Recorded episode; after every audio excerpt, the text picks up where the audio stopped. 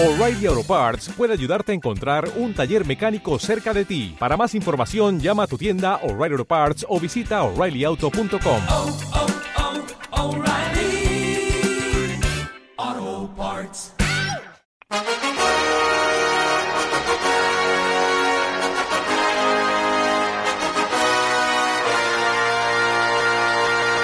Panthers have a third and ten. Here comes pressure, and they've gotten to him. The ball is out and it's recovered by Malik Jackson for the touchdown. Hit hard down the line. Diving stop by Prado. From one knee. Got him. Ho-ho! Yager battling behind the net. Jokin in there as well. Yager again. What a game he's had. Yager in front. Turns. He scores! And that's 742. El deporte americano en Living in America. Señoras y señores, esto es Living in America. Con Marco Chomón, muy buenas Marco de nuevo. ¿Qué tal? ¿Cómo estamos? Con Iñaco Díaz Guerra, hoy invitado. ¿Qué tal Iñaco? Bienvenido. Muy buenas, ¿qué tal? ¿Cómo estáis? Bueno, yo os he traído aquí, Marco, después de ese exitoso primer programa que hemos tenido, ¿no, Marco? Que Muy hasta- exitoso. La verdad es que estamos rompiendo lo que llaman en Tennessee los billboards, ¿no? Nos, nos van a poner allí. Va a ser maravilloso. Hemos traído hoy a Iñaco porque tenemos el tema de hoy en torno a la paridad dentro de la NFL, que no sé si es una realidad es un mito. Estaba viendo el otro día las clasificaciones y estaba hablando contigo, Marco, y estaba hablando contigo, Iñaco, que está todo en un pañuelo. Todas las divisiones están en dos, tres partidos, a falta seis, siete partidos de que acabe la temporada regular. Y está investigando estos días, Marco, si realmente eso de la NFL es tan igualado o es un mito eso de que cualquiera puede ganar en la NFL, como se dice, y luego se dice que en el béisbol siempre ganan los mismos. Hombre, yo creo que, es bastante cierto, se acerca bastante a la realidad. Eh, es cierto que, bueno, las, las divisiones territoriales sí que parece que siempre, sobre todo algunas, están gobernadas por los mismos equipos, ¿no? Pero si te paras a mirar los standings actuales de la NFL, eh, es que solo hay un equipo que tenga un 8-1 y que esté separado por más de dos partidos de su, de su perseguidor más inmediato en su misma división, pero en todas las demás, sobre todo la AFC, es que está en un pañuelo. Sí, sí. Y, y es Dallas y es una división que está que está fortísima este año. En realidad la sensación que la NFL menos los Browns en general puede ganar cualquiera. Y, y esto no, no, Es bien buena que lo la siento porque Iñaco, sí. Un saludo a la Bien. comunidad Brown. bien que lo siento porque es un equipo que me cae de maravilla, la verdad, pero parece que este año que Cleveland ha salido del hoyo en baloncesto, ha salido más o menos casi en, en béisbol, lo de lo de la NFL no hay manera, macho. Teoría de Pero- deportivos, ¿no? Sí, pero, pero hay que ya, que ya en el base comunicante y no les ha funcionado, porque llevaban años Cleveland hundido, joder, y digo, a ver si salen todos a la vez, pero no, tampoco va a ser el año de el año de los Browns. Pero bueno, sí, lo galamos. Es real, es real, y, parecía que este año había un equipo quizá más fuerte que, que los demás, que pudiera ser New England, y mira, el otro día ganó Seattle, tampoco, y, y Dallas, bueno, hay que verlo también, que es pronto y es un equipo basado en dos rookies, ¿no? Yo, yo creo que este año de cámaras es especialmente igualado. He leído bastantes, no sé, lo habréis leído como yo, en Estados Unidos se ha generado incluso debate sobre si, si el, el nivel era bajo y por eso tanta igualdad. Yo no lo creo y, es más, creo que es una buena noticia. Yo creo que es una cuestión también de perspectiva. Quizás este año sí parece igualado, pero vamos a ver qué equipos llegan a playoffs. Yo estaba leyendo los últimos 30 años de los equipos que han llegado a postemporada en la NFL comparado con otras ligas y los equipos que han llegado a la Super Bowl y me encontraba con un artículo de Joe Ponansky, que para mí es uno de los mejores escritores. Él se dedica más Sí. al béisbol, sí que es verdad, en la NBC en NBC Sports y dice que hablaba Ponansky, que siempre cuenta historietas suyas, con un amigo suyo de, de Inglaterra acerca de la, de la Premier League y tú, Ñaco, nos puedes aquí eh, ilustrar más porque sabes más de fútbol que nosotros, que estamos un poquito cojos. A poquito. Mm, Sí. Y decía, la diferencia entre Estados Unidos y allí es que Decía Ponansky que aquí en Estados Unidos nos gustan las ligas, las ligas iguales y la sanidad desigual. Sin embargo, en Inglaterra es al revés. En Inglaterra es al revés. Os gustan las ligas, os gustan las ligas desiguales, porque básicamente el Manchester United ha ganado 13 títulos en los últimos 25 años y os gusta la sanidad igual, que es como se hace eh, en Europa. Yo no sé la comparación con el fútbol, Iñaco. Siempre se ha dicho que el fútbol es más desigual, por lo menos por lo que se ve en, en el fútbol europeo, que, bueno, supongo que es el abrazo al capitalismo, ¿no? Sí, sí, es, evidente. Y, Inglaterra con todo, con como ha entrado los últimos años el, dinero que ha entrado a televisión es bestial y se ha repartido de un modo más igualitario en España. Eh, ha habido, aunque han seguido ganando títulos más o menos los mismos, pero bueno, se les ha metido el Leicester, que se puede vender como un milagro, pero bueno, es un milagro de un equipo que por dinero tiene más dinero que aquí el Valencia, el Sevilla, ¿no? Pero bueno, también Arsenal, el Tottenham está peleando, hay varios equipos. En España se ha visto más, se está considerando un milagro lo del Atlético de Madrid estos años, porque es que llevábamos unos años que el Madrid y el Barça estaban a distancia sideral. Eh, aquí no se quiere que haya igualdad, no interesa, no- por, por cómo está montado el chiringuito. Y allí, y allí sí es un poco verdad lo que, lo, lo que, lo que comentabas, ¿no? Bueno, allí ahora con Trump van a querer ahora, si se carga lo van a querer, van a tener aún más, más desigualdad en, lo de- en el tema de la sanidad. o sea Bueno, Trump ya se pero- está echando para atrás ¿eh? de muchas cosas. Sí, hombre, claro, es que yo Es que eso que empezó como una gran broma, ahora se ha visto ahí y claro, la cosa... No, pero bueno, volviendo al tema... socialdemócrata al final. Bueno, fi- firmo, firmo algo menos incluso, estoy ya acojonado, pero bueno, no, en serio. Eh, a lo que íbamos con el fútbol. Mm, todo, todo empieza desde un tema aquí. Hay, hay dos cosas que son imposibles de trasladar a Europa por, por mentalidad. Una es el sistema del draft, para empezar, porque aquí al no haber deporte universitario, mm, mm, ¿cómo eliges, no? Pero bueno, tampoco aquí nadie aceptaría. Aquí las grandes promesas, en vez de ir al peor equipo, como, como en general pasa en, el deporte americano, aquí tienden a comprarlas los mejores equipos para no jugar de inmediato porque tiene más dinero, etcétera, que se, sale un Asensio y se lo lleva al Madrid. Eh, Allí, sin embargo, eh, sale un Embiid y lo coge Filadelfia en la NBA, o, ¿sabes? O, o este año sale un Wengs, no iba a decir Goff, pero bueno, eso está por ver, pero sale un Wengs y lo coge Filadelfia, que viene de un año muy malo, etcétera. Aquí es impensable. Y luego está el tema del límite salarial, claro. Aquí, al contrario, aquí la diferencia siempre es bestial. Se han hecho algunos amagos falsos, tanto UEFA como ahora la Liga Española, de, de cierto control salarial, pero es mentira, porque todo está basado en, gastar en función de lo que de lo que llegas, de lo que recibes, de lo que ingresas. Y como, como siempre lo que ingresas va a ser infinitamente superior en un Madrid, un Barça, un Manchester United, que evidentemente en un Betis o en un Fulham, pues eso nunca nunca va a cambiar. No quiere, no se quiere y no interesa. Y, y es, es otra filosofía diame- diametralmente opuesta. Vaya chapa acabo de echar. No, es- pero es verdad lo que dices, Señaco. Fíjate, el otro día estaba en el, en el World Football Summit, estaba escuchando a Rick Parry, el, de la, el, el CEO de la Premier, ¿no? Sí. Contaba un poco la, la historia de cuando arrancaron con, con esta reorganización de la competición en Inglaterra eh, y se contaba cómo se plantearon el tema del reparto de ingresos que acabas de hablar, ¿no? Y yo me quedé con una, con, un- con una expresión que dijo que me pareció muy significativa del paradigma del deporte europeo. Dijo, bueno, ni siquiera nos vamos a plantear repartirnos los ingresos por igual porque sabemos que eso no es realista. Y lo, lo vendía así de crudamente y para, para alguien que viene de, de- de seguir el deporte americano dice, joder, es decir, hay ligas que ganan bastante más dinero que vosotros para las que no parece tan complicado esto. Porque también yo creo que hay un, tema que es la, cultura deportiva del aficionado, que es muy diferente, muy diferente. Allí tú eres, al menos mi sensación, con, con NBA y NFL, que es lo que más controlo. Sobre todo más son NBA, porque el, el- el hincha de NFL sí tiene un poco ese, esa sensación de pertenencia más bestia, más como vemos en el fútbol. Pero en general allí, al, al, al aficionado le gusta el deporte. Sí, quiere que ganen los suyos, pero, pero si, si el Sunday night eh, o el, Monday night ayer es un, un Giants Bengals, no solo lo ven los aficionados de los Giants y de los Bengals.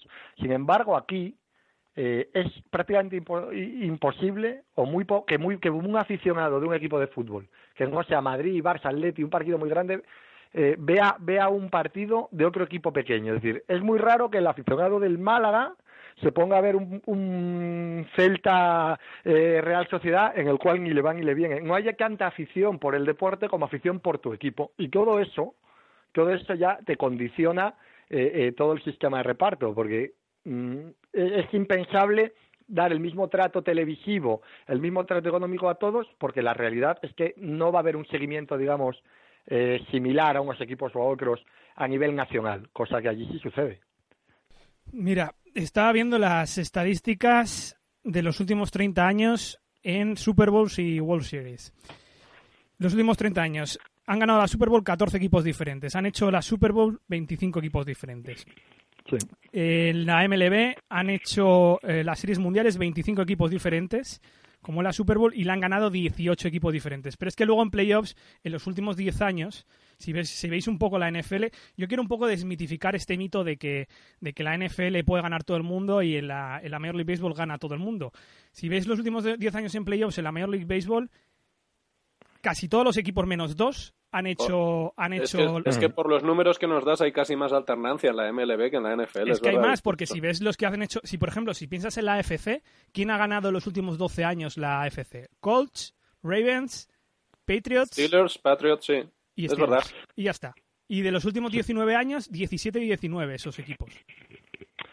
Hombre, también es verdad que estamos en un momento poco habitual y no es porque sea mi equipo, pero, pero es raro que haya una conferencia con una eh, un dominio tan largo de un, de un equipo como han tenido los Patriots estos años. Es- tampoco es habitual un equipo que te juegue seis Super Bowls en eh, más más mm, cuando no sé cuántas finales de conferencia llevamos también, cuatro o cinco, So- son muchas. No es tan habitual y eso quizá hace que, los números de estos últimos 15 años estén un poco eh, sean, sean un poco menos variados, digamos, que, que históricamente. En todo caso, eh, a mí cuando escucho el debate entre, entre MLB y, y NFL, entre béisbol y fútbol americano, me parece como ir a, a- a dos millonarios eh, discutiendo Mercedes o BMW, por- porque cualquiera, cualquiera de las dos cosas es una igualdad bestial, bestial, al lado de lo que de lo que estamos de lo que estamos viendo aquí. Y es que es que si tú empiezas a mirar eh, el historial de el historial, por ejemplo, de la, de la Liga Española,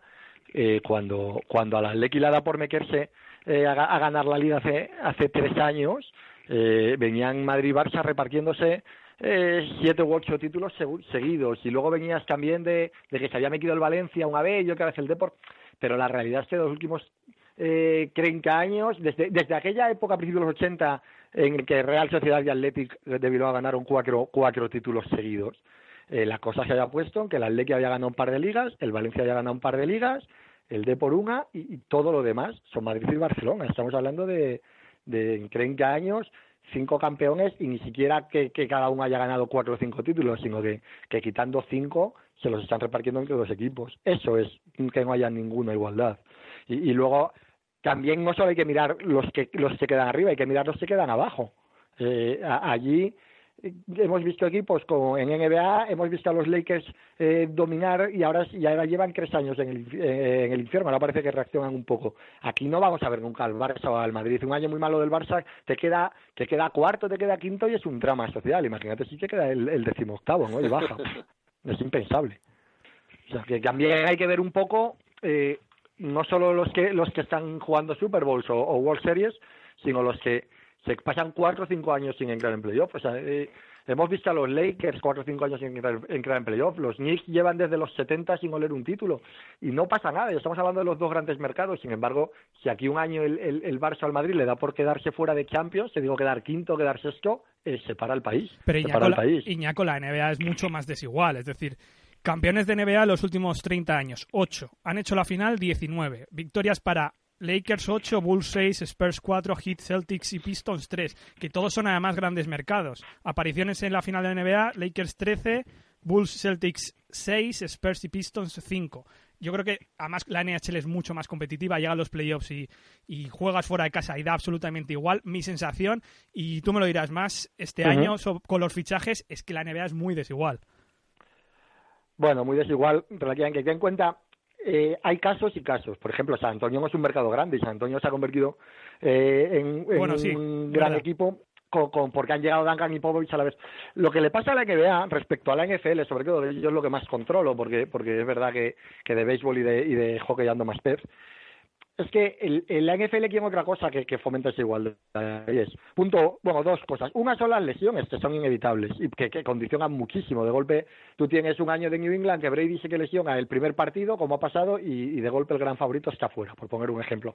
Y luego hay otra cosa, es una temporada regular muy corta. En- sobre una muestra más corta es mucho más fácil que haya sorpresas, eso es indudable. En una temporada regular de 82 partidos, en un deporte donde es raro que, que los grandes jugadores se pierdan eh, unos playoffs unas finales, es verdad que se han dado más lo que allí llaman dinastía, ¿no? Pero ahí estamos hablando mm, de una dinastía, quitando la de los Bulls, que sí que fue un dominio total y absoluto, porque son los seis títulos y los dos que no ganan entre medias, que son los de Houston, eh, son porque Jordan se va a jugar a, se va a jugar al béisbol y se pierde una temporada y media y cuando vuelve en la media llega un poco fuera de forma y, y les elimina Orlando.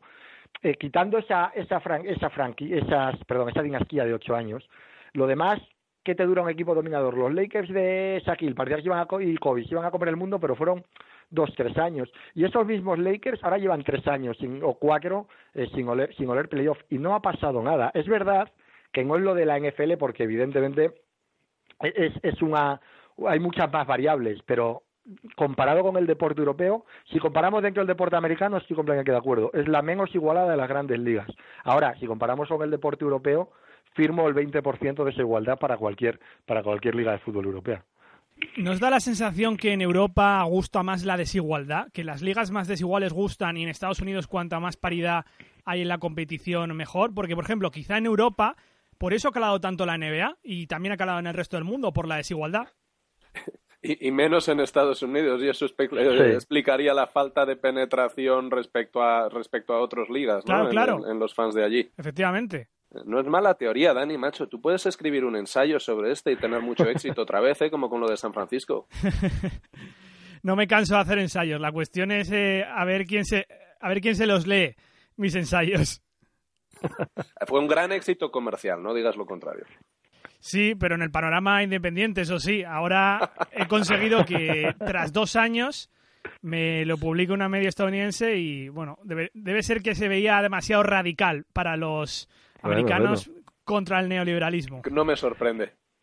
Tendré que leerlo porque me, me- está, me está dando miedo. Que, de todas maneras, de todas maneras, esto también de la NBA y la penetración en el mercado americano da para que hagamos otro programa más adelante, porque hay también, fíjate, vamos a entrar en en en un tema racial y político importante con el tema de la NBA y la penetración, porque es verdad que se ha convertido en un deporte mucho más urbanita y, y mucho más y hay un componente de, de racial importante estamos viéndolo en fíjate lo de lo de Kaepernick que es un tío que se pone de rodillas y levanta el puño es un gesto bastante pequeño ha, ha, ha provocado mogollón de, de respuestas contrarias en el mundo de la NFL y muchísima polémica. Cuando en la NBA eh, LeBron James, Carmelo Anthony, Chris Paul, Dwayne Wade, posiblemente los los cuatro cuatro de los cinco o seis jugadores más conocidos actualmente presentaron los ESPYs el año pasado con un discurso racial mucho más fuerte que nada de lo que ha dicho Kaepernick hasta ahora y no pasó nada, que a todo el mundo le parece normal.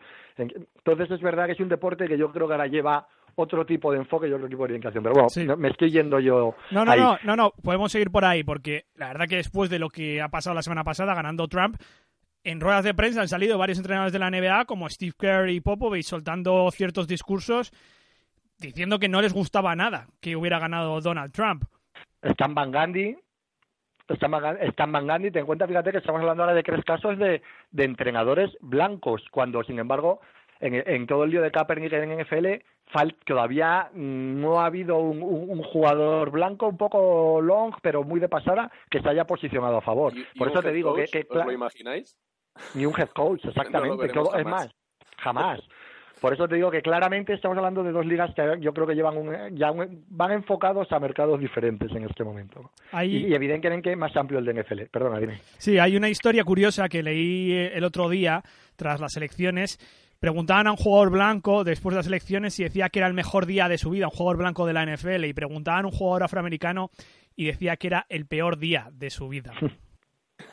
Sí, leí, leí hace poco una historia, joder, no me acuerdo con quién era, con, con- también con un jugador de NFL que era negro, diciendo que, que estaba creando, eh, rompiendo amistades, en el- y era antes, de, era antes de las elecciones, que estaba rompiendo amistades en el vestuario en que se estaba notando muchísimo el tema entre jugadores negros y jugadores blancos, que porque no podían hablar de política porque había verdaderas movidas en el, en el vestuario. Bueno, es razonable, pero bueno. Y, Ha y volviendo... Ha habido movidas No, en perdón, toda la sociedad americana, es que ha sido tan, eh, tan divisivo esto que ha sido terrible. Sí, sí, sí, totalmente. Pero yo es que estaba yo soltándose un rollo sobre algo, ya no me acuerdo de qué. Espero que Dani o Marcos se acordéis porque se me ha ido. ah, sí. Sí, no, pero habías comentado tú que es verdad que quizá en Europa la NBA gusta más cuando... Sí, que gusta más cuando están arriba los Lakers y cuando están arriba...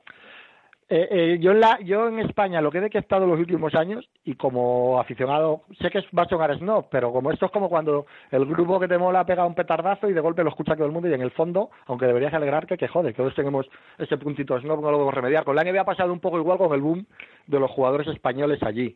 Eh, allí, si el, eh, cuando, cuando Gasol jugó en los Lakers fue como la tormenta perfecta. Es verdad que de golpe todo se podía llevar un poco a ese, precisamente que como aquí no hay igualdad, cuando tú todo lo puedes trasladar a Madrid-Barcelona es cuando aquí mejor se entiende y mejor funciona, eso es cierto. Pero vamos, con todo insisto, en la NBA si tú repasas históricamente de los equipos actuales, creo que todos menos uno o dos han jugado finales o han sido campeones. Eh, tú coges los equipos de fútbol de primera división y campeones han sido 5 o 6 de 20. Esto es así. O sea, la proporción es completamente diferente.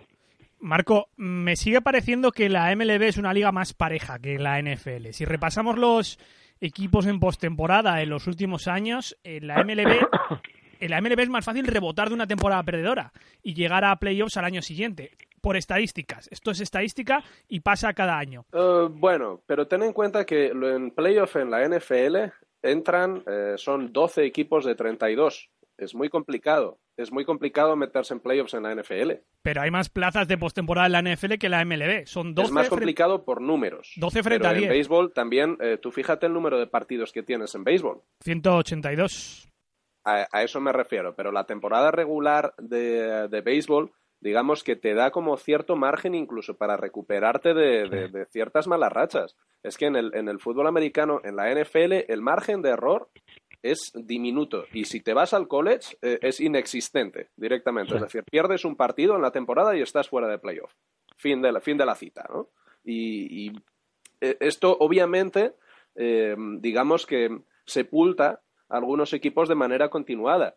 Eh, hablaba Iñaco antes de los Browns, pero vamos, podríamos dar mm, cinco o seis nombres más que justo coinciden con los equipos que no han estado en la Super Bowl en los últimos 20 años, que, es que lo que tienen verdaderamente es un, un problema organizativo eh, en el liderazgo de esas franquicias. Es decir, no es que no tengan las mismas oportunidades, no es que no se reparta la fuerza del trabajo con los jugadores que salen en el draft exactamente igual con ellos, simplemente no tienen el liderazgo dentro de esa organización para aprovecharse de esas condiciones y mejorar. Yo, yo creo que eso dice Marcos exactamente el punto clave en todo esto. Toda la, todas las normas, toda la estructura está pensada para máxima igualdad. Ahora, lo que tú no puedes evitar que es que a los Riders durante años pues pues Davis haya un desastre o que a los Knicks en la NBA los lleve Dolan y sea un desastre. Pero pero pero todo está puesto para que para que por lo menos puedas competir. Y fíjate, los Raiders con toda, son un buen ejemplo, porque con todo, con todo su desastre organizativo de estos años, pues ya les, ahora vuelven y ya les hemos visto otra época, ya les vimos con Gano jugar Super Bowl, o sea que eh, los ciclos, que es verdad que existen, pero son más cortos, son ciclos de dos, tres años y siempre tienes sorpresas gordas. Tú coges este año y seguramente si todos aquí hubiéramos empezado a hacer una, una porra sobre favoritos, hubieran salido nombres como Carolina, como Arizona, como Green Bay. estamos hablando de que está claro, estamos hablando de tres equipos que ahora mismo están en serio peligro de no entrar en playoff, los tres. Eh, entonces, evidentemente luego hay equipos que, que como están muy bien gestionados, porque tú no puedes, por mucha igualdad que pongas, Belichick hay uno. Es así y, y eso al final eh, no puedes competir contra eso. Pero la realidad es que eh, a lo mejor tú con, con un Belichick y el sistema y el sistema europeo habían estado los Patriots ganando 25 años, pero vamos, sin, oler, claro. Llevan 16, pueden ser 25. Vamos, Dios que oiga. Vamos hacia allá. Está en camino, está en camino. Como, como estire un poquito más su carrera Tom Brady, no descartemos nada. Yo, vamos, yo pongo una vela cada noche, pero vamos, supongo que nos quedan un par de añitos y ya. Y luego a volver a la época de Bledsoe, bueno, no pasa nada. Bueno, os voy a meter hockey por delante, que sé que os gusta. Oh, sí.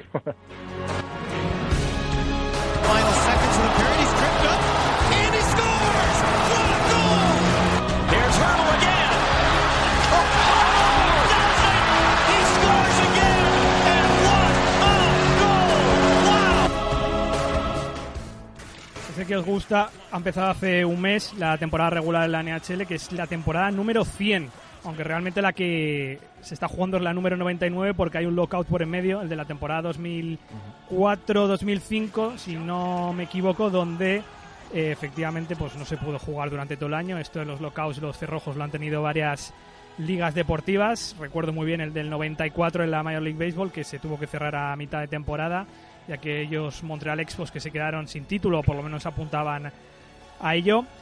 Y fíjate que está repasando, veía el timeline Iñaco Marco de de el momento que surgió el hockey en Canadá, que fue, bueno, realmente nació en Inglaterra, eh, luego emigró a Canadá, que es donde empezó el, el, hockey organizado, y en el momento que me comenzaba la NHL, 1917, que empezaba entre ligos, ligas canadienses. De, de, alguna manera no era una, la primera liga profesional, pero era la, la segunda, me parece que era.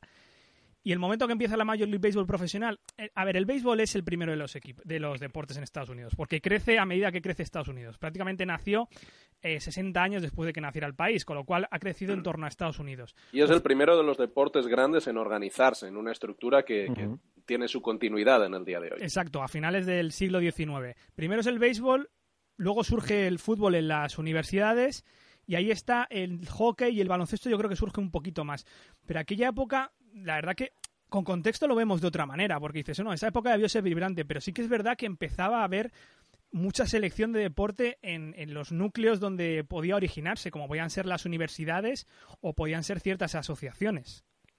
Bueno, es que la verdad, tuvo que ser verdaderamente una época apasionante, ¿no? Y hay una película que francamente a mí me parece espantosa, pero que, que, sí que plasma muy bien, muy bien ese momento, que es Leatherheads, esta que, que dirigió eh, Clooney, hace ¿no? unos años eh, Clooney, efectivamente, y que tenía oh, una sí, traducción absolutamente ridícula Horrible. en español, que no tenía nada que ver con el tema, bueno, en fin, lo habitual, ¿no? Pero, pero sí plasmó muy bien ese momento tan vibrante y sobre todo tan caótico, ¿no? En el que se empezaron a organizar eh, el, el deporte del fútbol americano con cambios constantes en las reglas, con una especie de, de, equipos que eran casi una troupe de artistas, había equipos que estaban en gira permanentemente, que viajaban por el país jugando contra, contra otros equipos locales que surgían. Eh, era verdaderamente una locura maravillosa. Y, y es cierto que el, que el béisbol, pues siempre, digamos que ha, sido, ha disfrutado de esa estabilidad que le, que le dio ser los primeros gallos que llegaron al corral.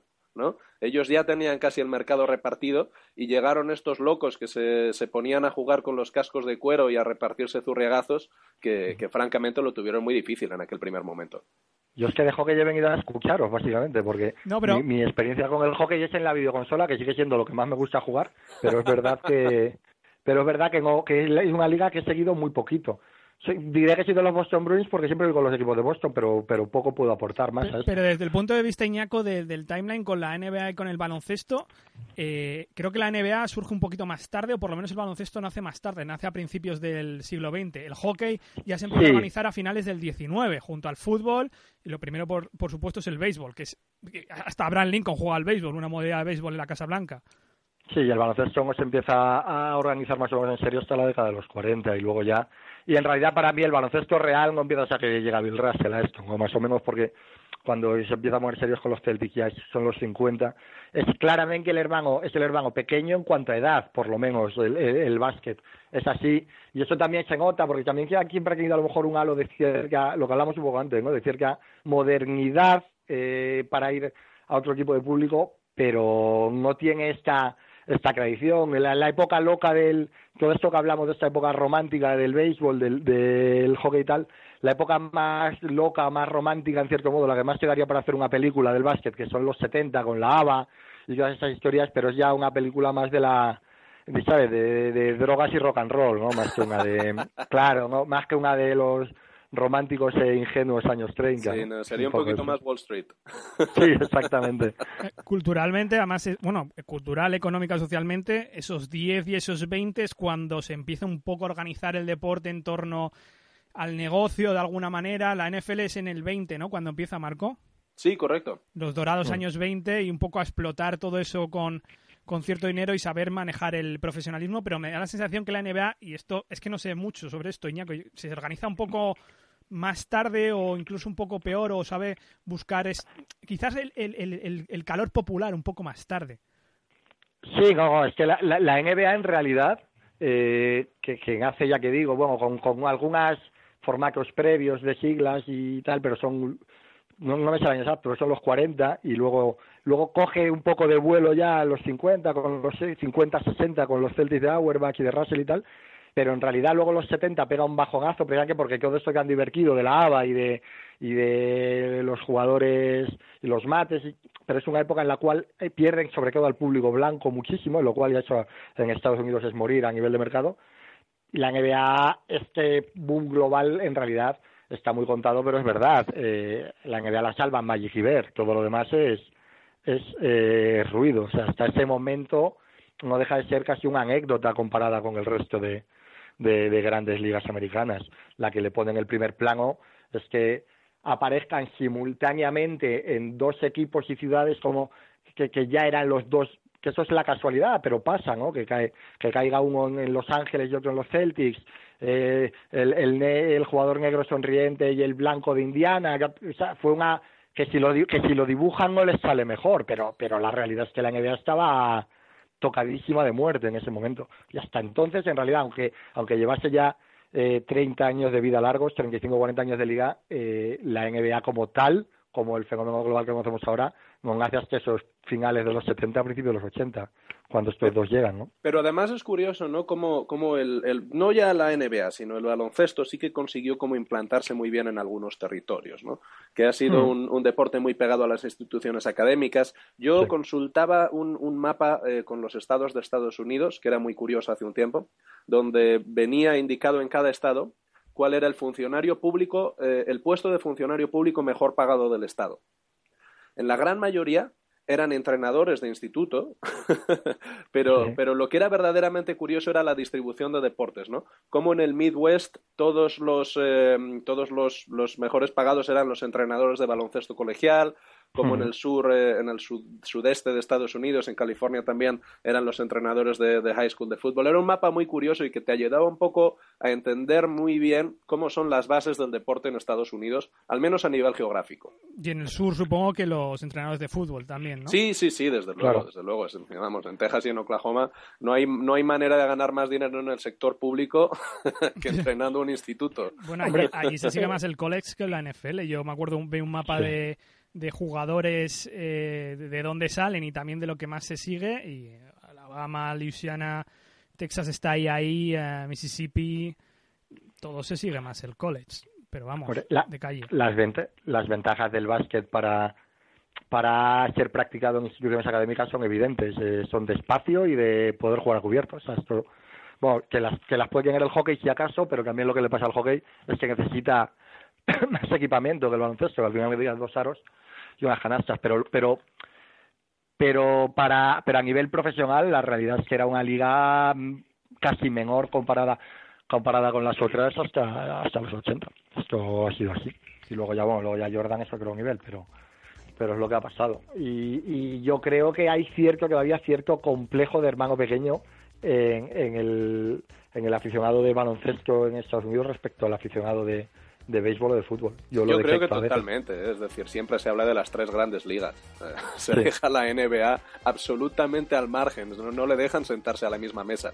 Y es, eh, es francamente curioso porque la percepción del fan europeo que no está enterado de nada sobre el deporte americano es que allí la NBA es el, gran espectáculo, ¿no?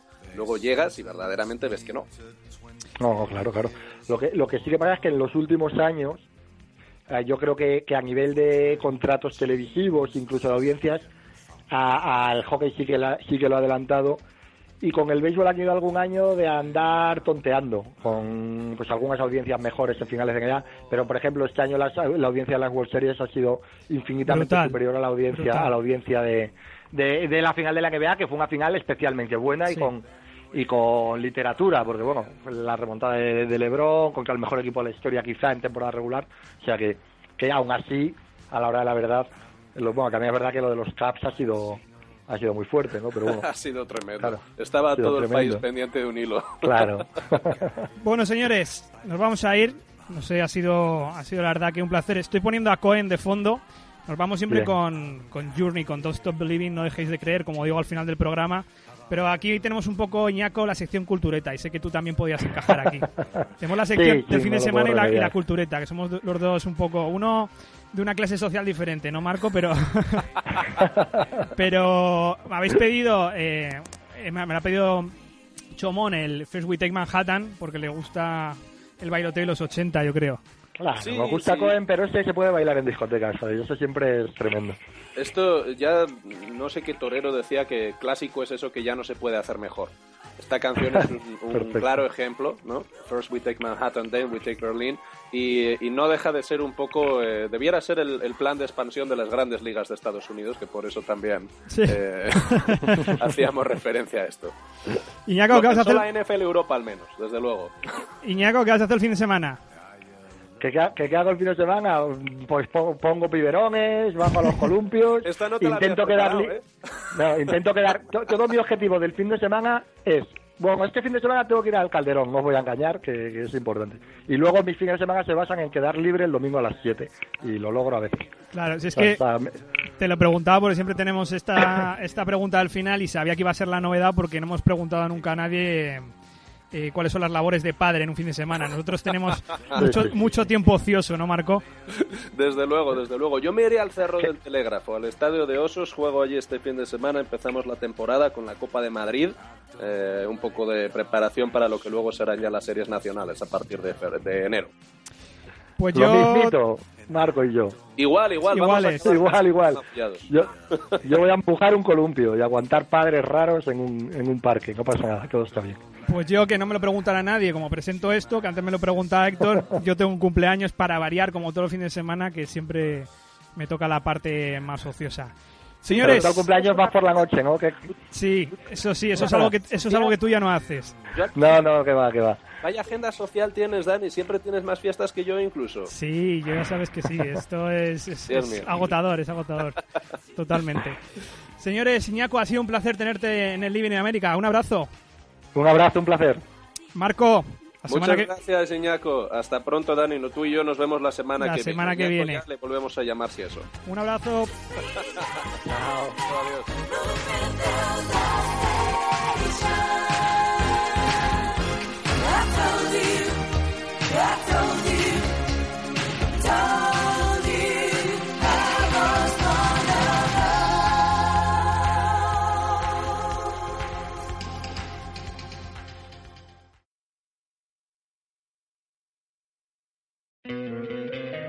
Te encantaría tener 100 dólares extra en tu bolsillo?